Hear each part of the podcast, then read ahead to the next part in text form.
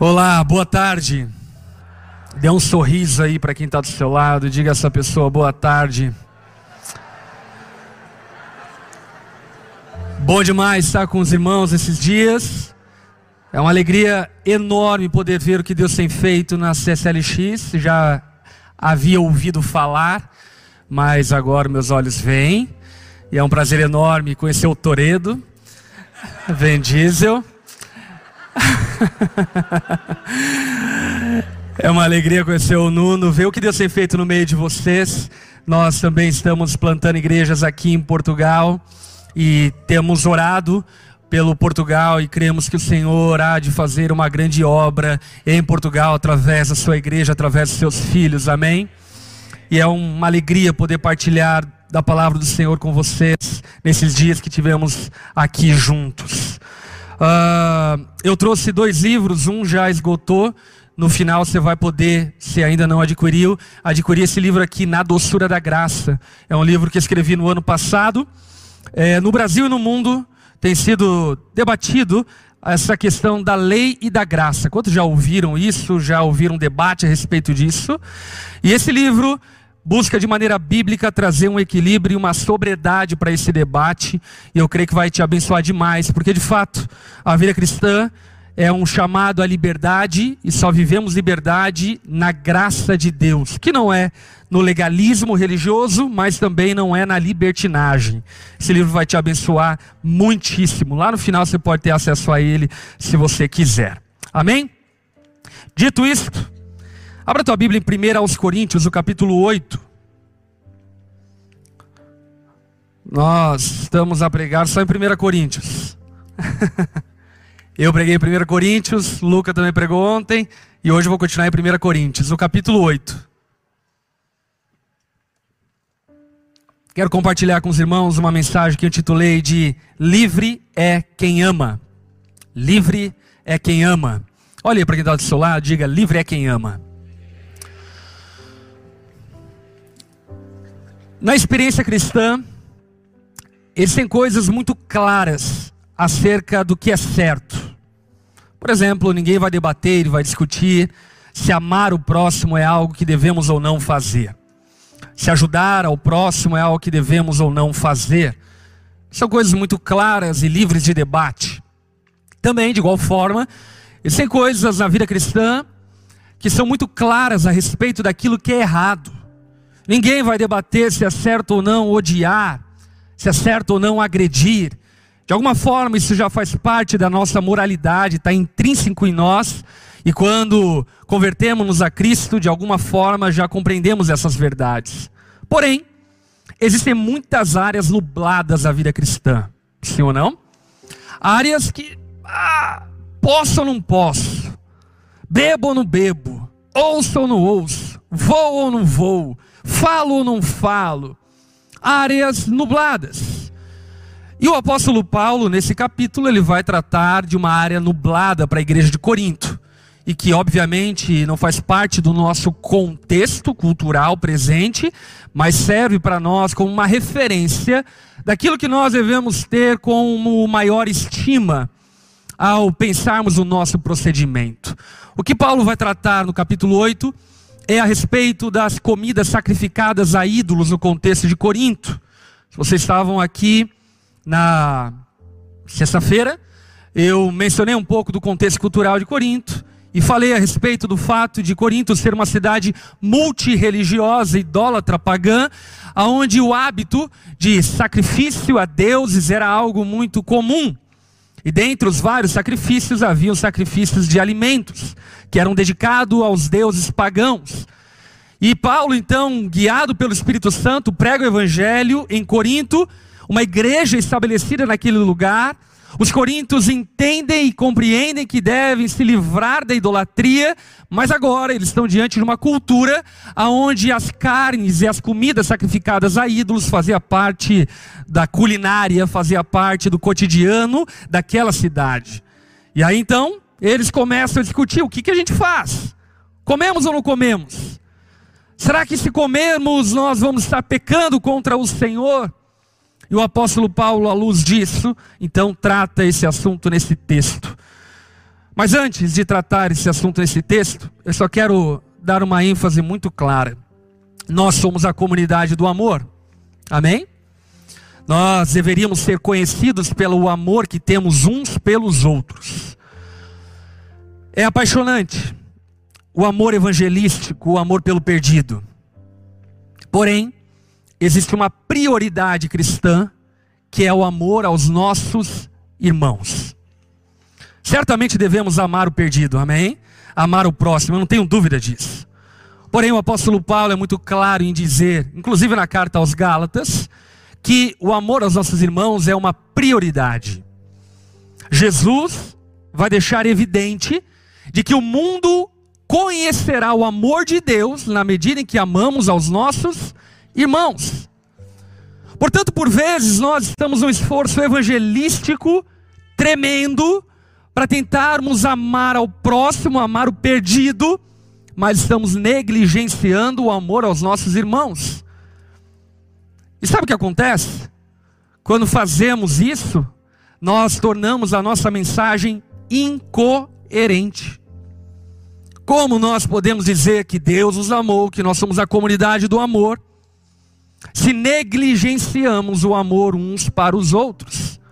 Se estamos dispostos a sustentar pessoas na China, mas não estamos dispostos a sustentar um irmão que senta do nosso lado na igreja. Se fazemos vigílias de oração para a salvação da África, mas se não oramos pelos nossos irmãos que estão enfermos da nossa igreja. Se estamos dispostos a ir para as nações, mas se não estamos dispostos a pregar o evangelho dentro da nossa própria casa. Precisamos compreender que o maior testemunho do Evangelho não é aquilo que falamos, mas é aquilo que vivemos.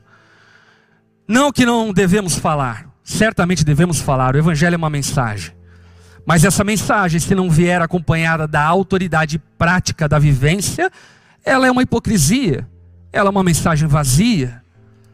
Portanto, CCLX precisa ser uma comunidade do amor, a Santa Ceia é a celebração do amor, do amor de Cristo e do amor que nós temos uns pelos outros, do amor ágape que nos alcançou e que deve ser estendido aos nossos irmãos. Dito isto, vamos ler o texto de 1 Coríntios, no capítulo 8, no verso 1 em diante.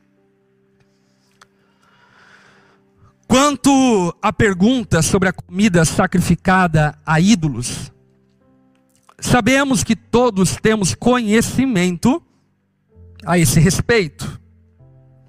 Note que o apóstolo Paulo está respondendo uma pergunta que fizeram a ele. A igreja de Corinto questionou e perguntou a respeito desse assunto, então Paulo responde e diz: Olha, todos nós sabemos a esse respeito. Contudo, o conhecimento traz orgulho. Repita comigo: conhecimento traz orgulho, enquanto o amor fortalece. O conhecimento traz orgulho e o amor fortalece. Será que Paulo era um anti-intelectual? Certamente não. Até porque ele está tratando aqui de conhecimento. Porém, Paulo, ele estava lidando com o fato de que o amor não pode ser divorciado do conhecimento e o conhecimento não pode ser divorciado do amor. Aquele que conhece, mas não ama, não conhece como deveria conhecer, porque o conhecimento deve levar-nos a amar. Paulo continua a tratar o assunto no verso 2 dizendo: Se alguém pensa que sabe sobre tudo sobre algo, ainda não aprendeu como deveria. Mas quem ama é conhecido por ele. Então, o que dizer quanto ao alimento oferecido a ídolos? Bem, todos nós sabemos que, na verdade, o ídolo nada vale neste mundo e que há somente um Deus. Aleluia! Todos os ídolos são ocos, madeira, gesso, nada vale, poder algum tem. Existe apenas um Deus soberano sobre todas as coisas. Não existe o dualismo, uma batalha entre Deus e as potestades, e ora Deus está perdendo, ora as potestades estão ganhando. Não! Jesus já venceu e toda a maldição foi quebrada. Nós todos deveríamos saber que nós servimos ao Deus vencedor, ao Deus glorioso, ao Deus que não perde batalhas. No verso 5, sim, é fato que existem os que são chamados de deuses, por assim dizer, os céus e na terra, e há pessoas que adoram muitos deuses e muitos senhores. Para nós, porém, há somente um Deus, o Pai, por meio de quem todas as coisas foram criadas e para quem vivemos. E há somente um Senhor, Jesus Cristo, por meio de quem todas as coisas foram criadas e por meio de quem recebemos vida. No entanto, nem todos sabem disso. Ok? Nem todos sabem disso. E Paulo está referindo-se a irmãos que não ainda conheciam essa realidade, não conseguiam ainda ter uma compreensão plena da suficiência de Deus, do fato de haver um único Deus. Nem todos sabem disso.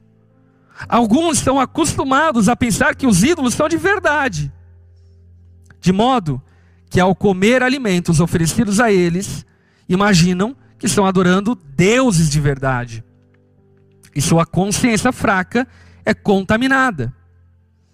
Não obtemos a aprovação de Deus pelo que comemos, não perdemos nada se não comemos, e se comemos, nada ganhamos.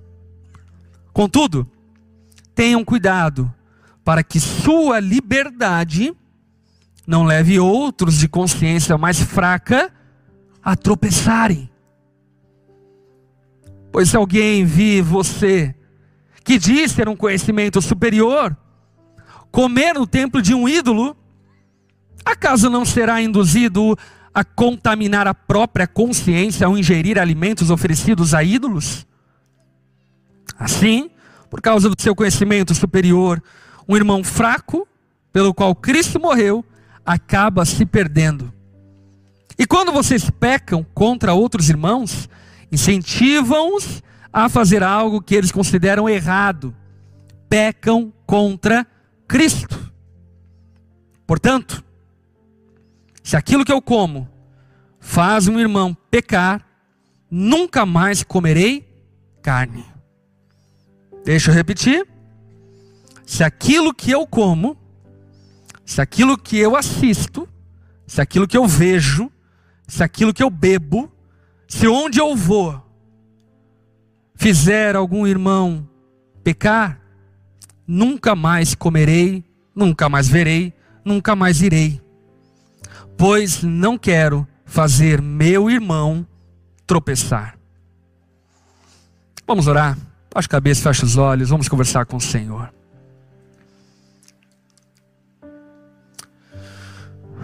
Senhor, obrigado por Sua graça no nosso meio. Obrigado por nos dar liberdade. Liberdade proveniente do conhecimento da Tua palavra. Obrigado, Pai, porque o Senhor nos libertou de falsos deuses, ídolos, e se revelou a nós de modo glorioso, de modo tal que hoje estamos servindo ao Senhor. Obrigado pela comunhão da igreja. Obrigado por nossos irmãos. Obrigado por nossa família na fé. Nós, ó Pai, não somos uma comunidade vaidosa. Nós não somos gnósticos que se envaidecem do conhecimento. Nós somos aqueles que foram alcançados pelo teu amor. O amor que se esvaziou o amor que se limitou para que nós pudéssemos receber do Senhor. Ensina-nos a amar como tu amas. Leve-nos ao conhecimento pleno da Sua palavra. Que o conhecimento não nos leve à vaidade, ao orgulho, e dessa forma envergonhemos ao Senhor e façamos nossos irmãos pecarem. Ajude-nos a vivermos em amor como uma comunidade de amor, para que a nossa vivência possa ser uma expressão clara do teu amor para as pessoas ao nosso redor. Queremos, ó Pai, não apenas anunciar as boas novas, mas vivê-las, vivê-las, vivê-las um com os outros. Abençoa-nos dessa forma. Nós clamamos por discernimento e entendimento da tua palavra, em nome de Jesus. Amém e amém.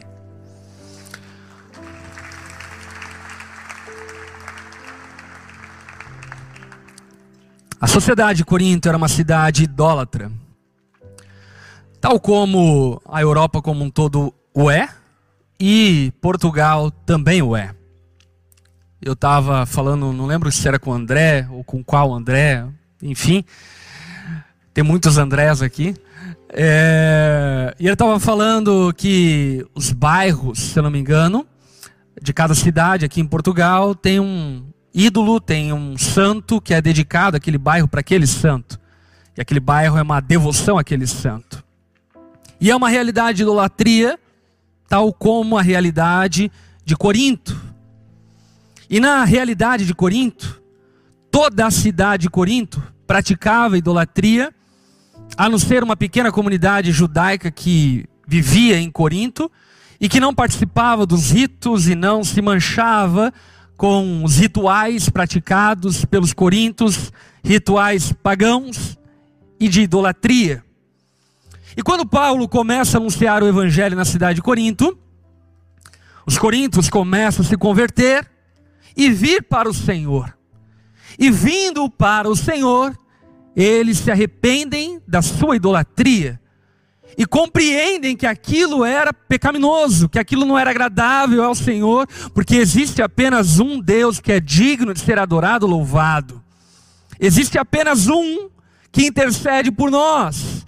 Existe apenas um que morreu em nosso favor.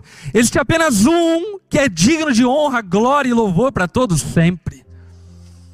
Os coríntios compreenderam essa mensagem. Isso os libertou os libertou de diversas formas. Os libertou economicamente, porque a idolatria move uma economia.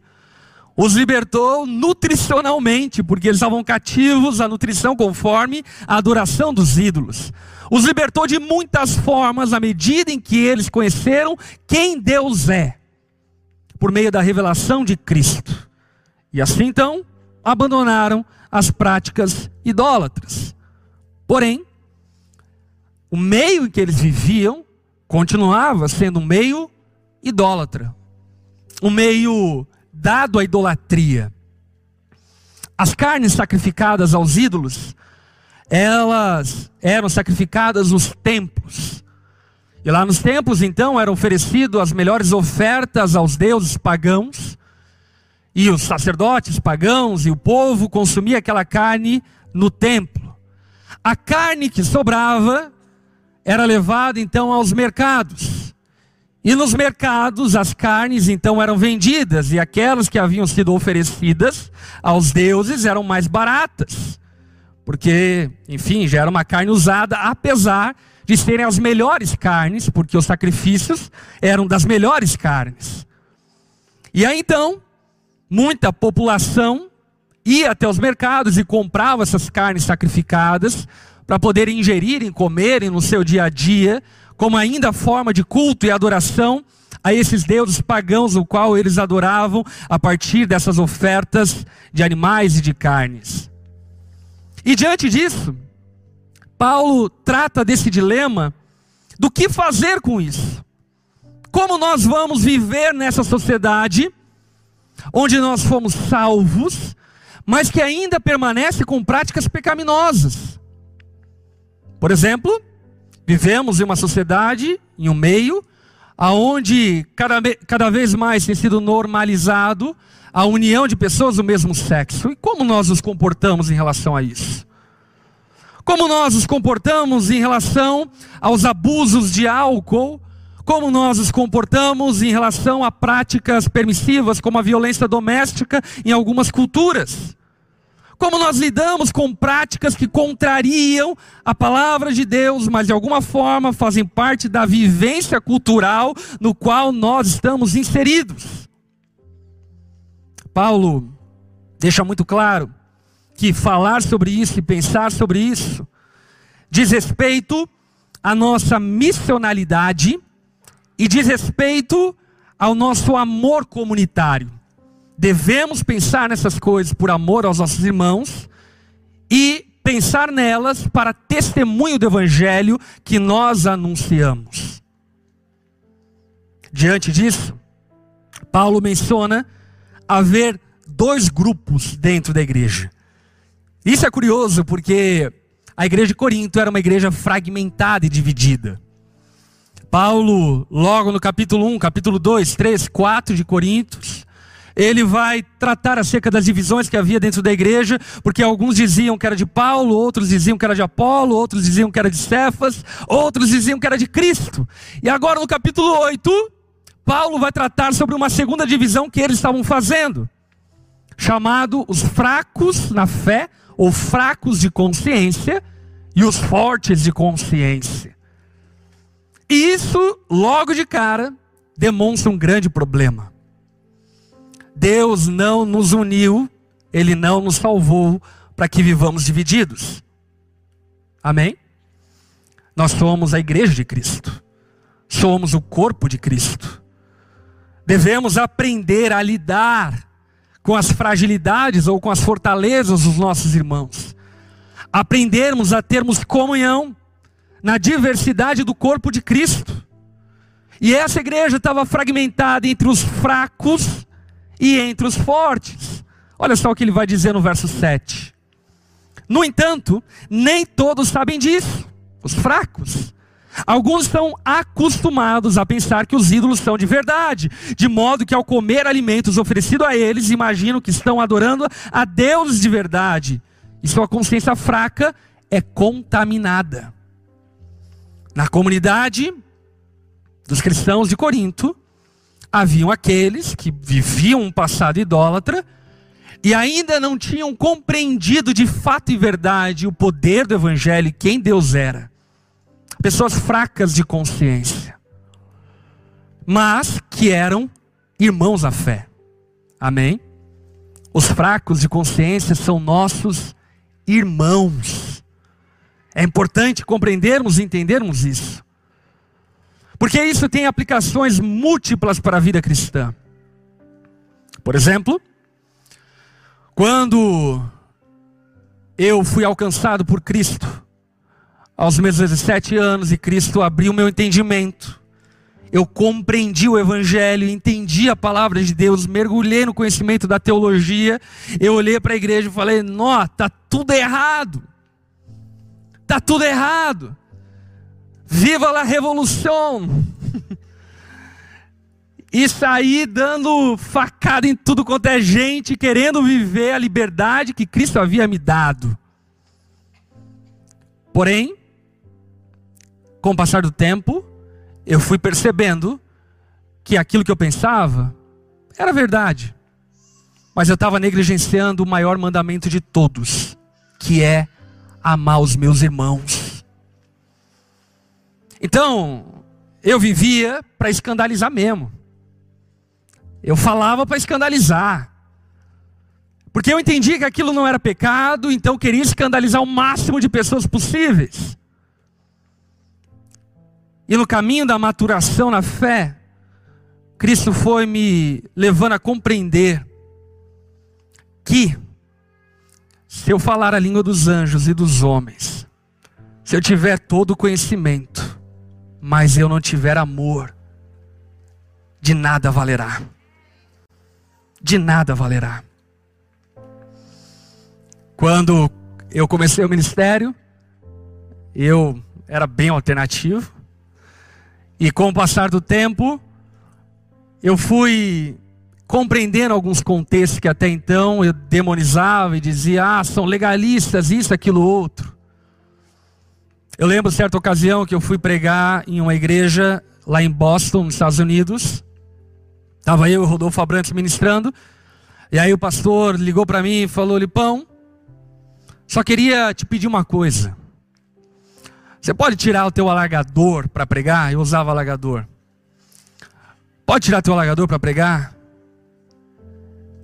Sabe, isso foi lá por 2016, por aí. Há quatro anos atrás eu diria a ele: vai se ferrar. Cristo me libertou. Mas quando ele falou, eu falei: posso. Não só posso, devo. Não porque é pecado, mas porque eu não vou amar mais o meu estilo do que os meus irmãos. O meu estilo não vai para o céu os meus irmãos vão.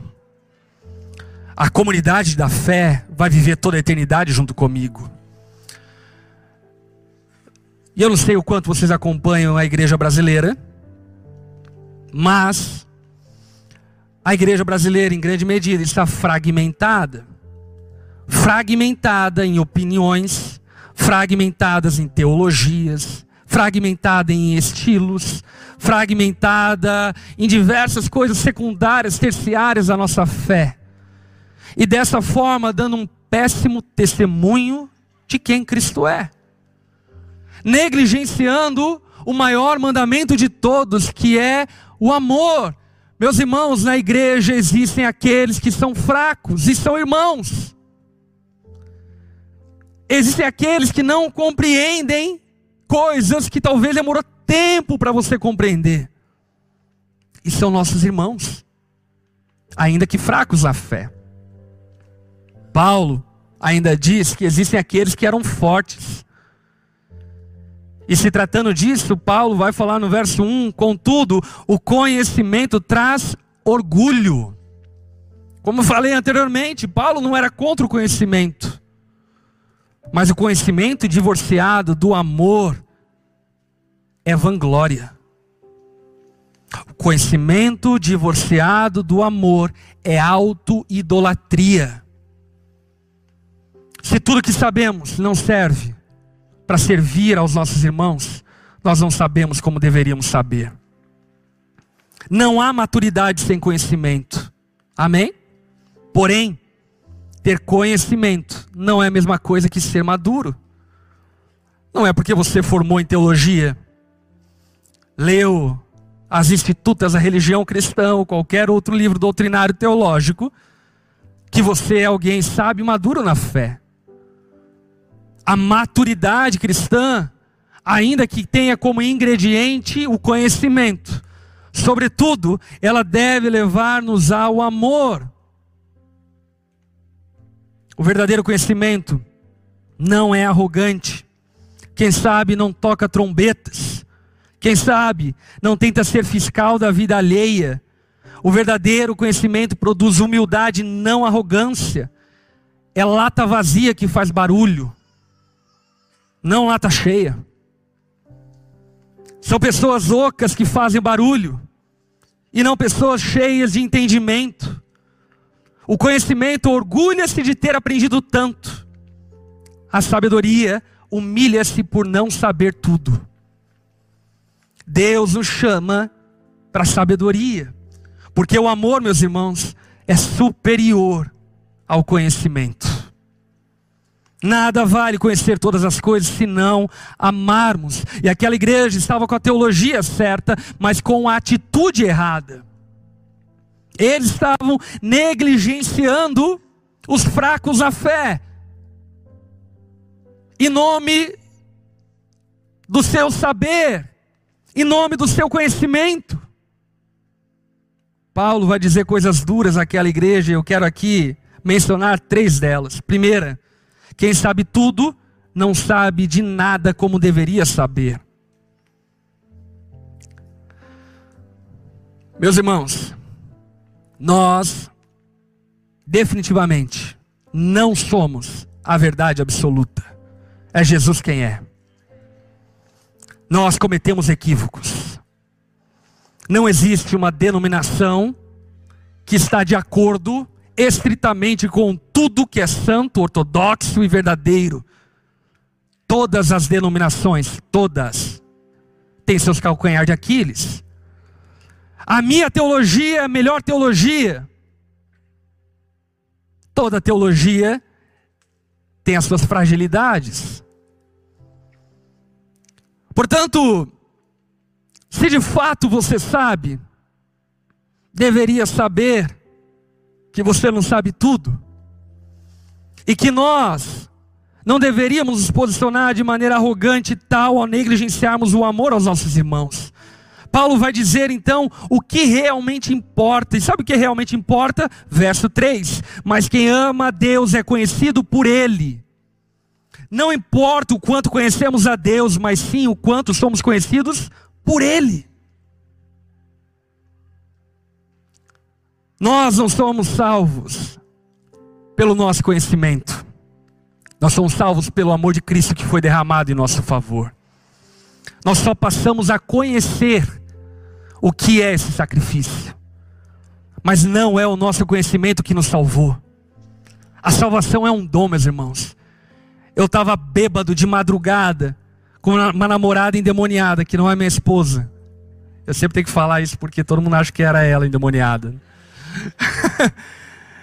uma namorada endemoniada. E Cristo me salvou. Eu não sabia de nada, eu não conhecia nada, mas algo poderoso aconteceu dentro de mim. O poder do Evangelho penetrou no meu coração e mudou quem eu sou.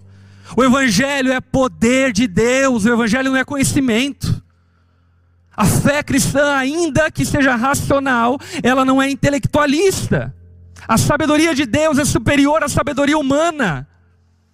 Não podemos e não devemos rebaixar o Evangelho ao catálogo dos pensadores humanos, não. Jesus não está na mesma prateleira que Sócrates, Aristóteles ou qualquer outro pensador da história.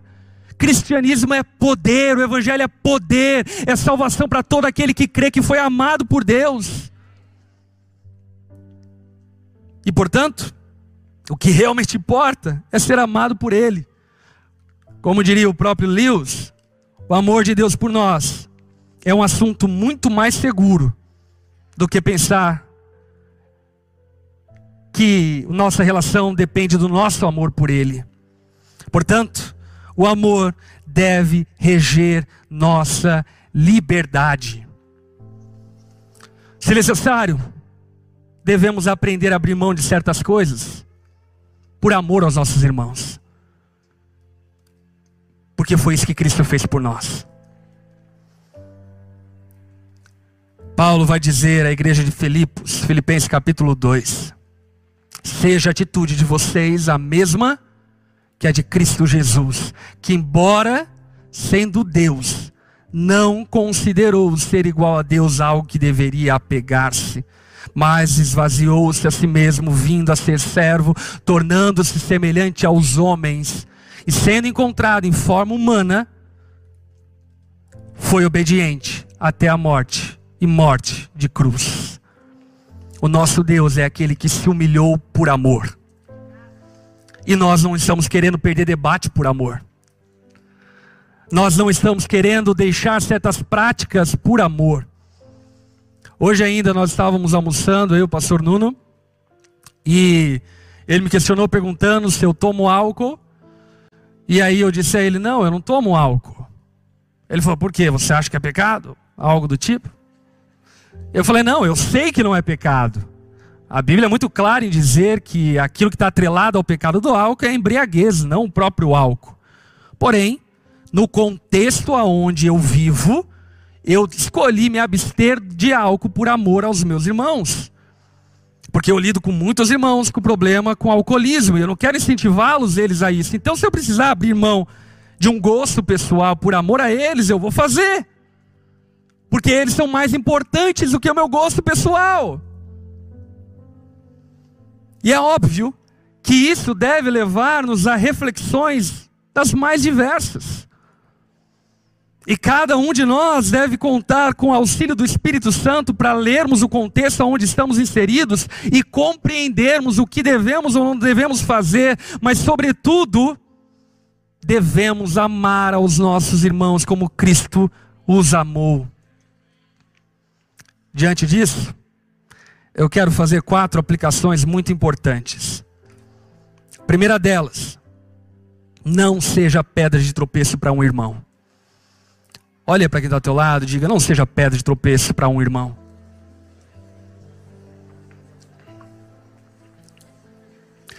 Não seja pedra de tropeço para nenhum irmão. Pela graça de Deus, Deus tem nos dado diversidades em comunidades, diferentes estilos, não é? E isso é uma graça de Deus e glória a Deus por isso. Mas nós devemos nos acautelarmos e não sermos pedra de tropeço para os outros. Por exemplo, não deveríamos, e isso tem sido muito comum no Brasil, levantar bandeiras ideológicas, políticas acima do amor aos nossos irmãos. Quantas igrejas no Brasil têm rachado por causa de direita, esquerda, cima, baixo e coisas do tipo? Meus irmãos, a política vai passar, esquerda e direita vai passar, mas a família na fé vai permanecer para sempre. Eu amo muito mais meu irmão do que a minha opinião política. Eu amo muito mais o meu irmão do que eu penso ser melhor ou não candidato. A nossa fé deveria estar em tal lugar de maturidade, ao ponto de não nos colocarmos como pedra de tropeço para os nossos irmãos. Segundo, Cristo morreu pelos irmãos fracos. Amém? Cristo morreu por aqueles que acham que tatuagem é pacto com o diabo. E tá tudo bem. A minha sogra, a primeira vez que eu vi ela, hoje ela é minha ovelha, mas a primeira vez que ela me viu, eu tinha largador e ela olhou para mim e falou: Você sabe que demônio entra por esse buraco?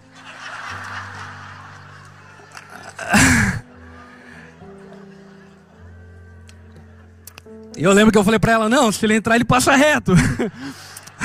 é um túnel para demônios, não, não é a porta de entrada. E certamente a minha sogra é muito mais crente que eu. E ainda que ela fosse ignorante acerca desse assunto, Cristo morreu por ela. E eu não devo usar do meu conhecimento para escandalizar, para causar problemas, para causar intrigas, para fazer o outro desfalecer na fé. Cristo morreu por irmãos fracos. Cristo morreu por irmãos que acham que igreja pintada de parede preta é do diabo. Eles são nossos irmãos da fé, amém? Irmão que toca chofar, tudo. Cristo morreu por essa galera maluca toda. E nós precisamos aprender a amar, a amar irmãos fracos a fé amar irmãos que talvez não tiveram o privilégio que nós tivemos, que talvez você tenha tido, de estudar, de ter um discipulador, de ter um pastor sóbrio que prega a palavra, mas que genuinamente o poder de Cristo tocou na vida deles e os salvou. São nossos irmãos. Terceira aplicação: quando ferimos a um irmão, ferimos a Cristo. Quando Saulo, a caminho de Damasco, Jesus o encontra.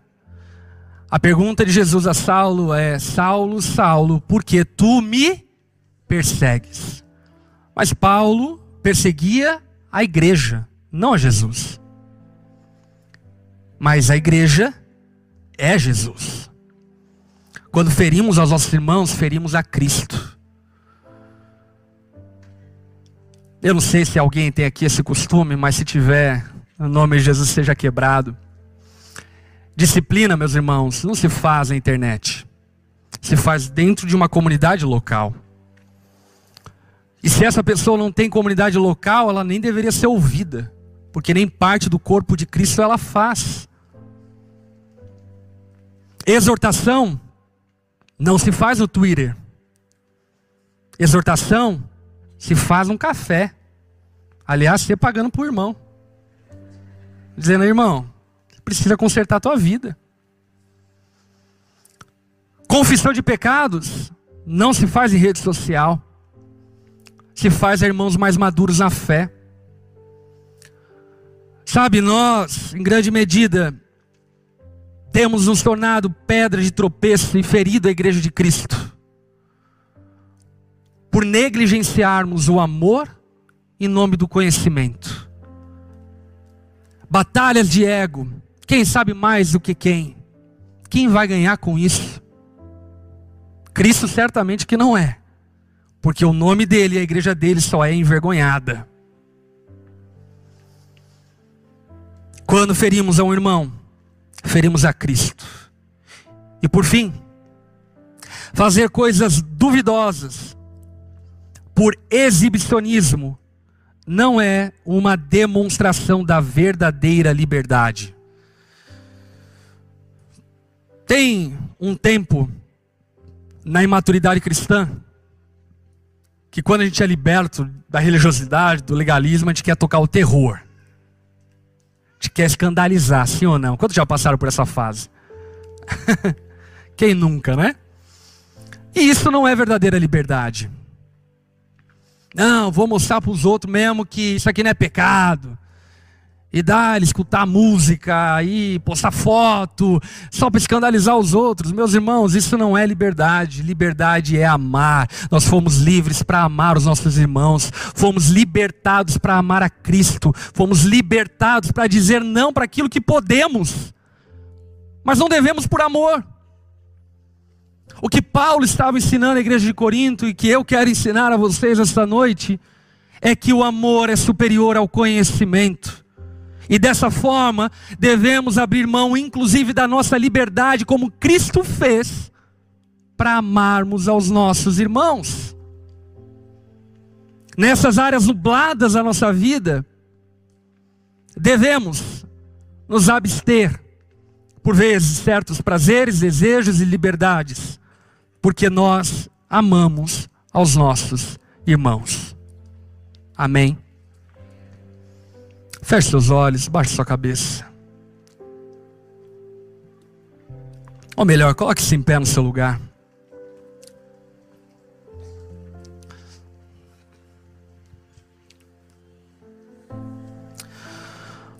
A fé cristã, meus irmãos, ela não é uma relação vertical.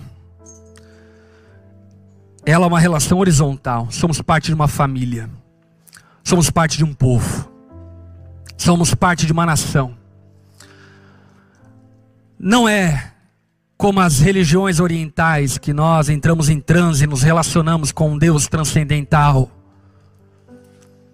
A fé cristã não é como os delírios do ceticismo, que nos mergulhamos em livros, em teorias e nos esquecemos da humanidade. A fé cristã é vivida em comunidade, é vivida em amor, é vivida em renúncia, é vivida em abrir mão, em servir uns aos outros. Nós não podemos dizer ser cristãos porque conhecemos o Evangelho. Somos cristãos na medida em que amamos aos nossos irmãos, como Cristo os amou. Durante a pandemia a gente não pôde fazer muito isso, mas já que estamos chegando ao fim dela, Vamos dar a mão uns pelos outros aí e vamos orar juntos.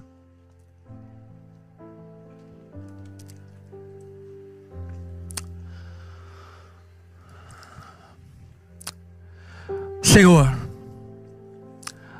dá-nos amor por nossos irmãos. Dá-nos amor por nossos irmãos da nossa comunidade. Dá-nos amor discernimento e entendimento da sua igreja universal. Faça-nos compreender que o Senhor é Deus de batistas, de presbiterianos, de comunidades, de pentecostais, de calvinistas, de arminianos. Faça-nos compreender, ó Pai, que o Senhor não está entrincheirado, encaixotado nas nossas teorias e conhecimento. Quem somos nós? Quem somos nós, ó Pai? Fomos alcançados pelo teu amor. E queremos aceitar esse chamado do Senhor de amarmos uns aos outros. Ajuda-nos a, nos, a renunciarmos a nós mesmos, para que em tudo o Senhor seja glorificado e exaltado. Livra-nos, ó Pai, de sermos pedras de tropeço para os irmãos fracos na fé. Livra-nos, ó Pai, de sermos exibicionistas da liberdade. Que não defraudemos, que não levemos nossos irmãos a tropeçarem em nome da nossa liberdade. Porque compreendemos que o Senhor nos libertou para amarmos uns aos outros e amarmos ao Senhor. Ensina-nos essas verdades, crava elas no nosso coração.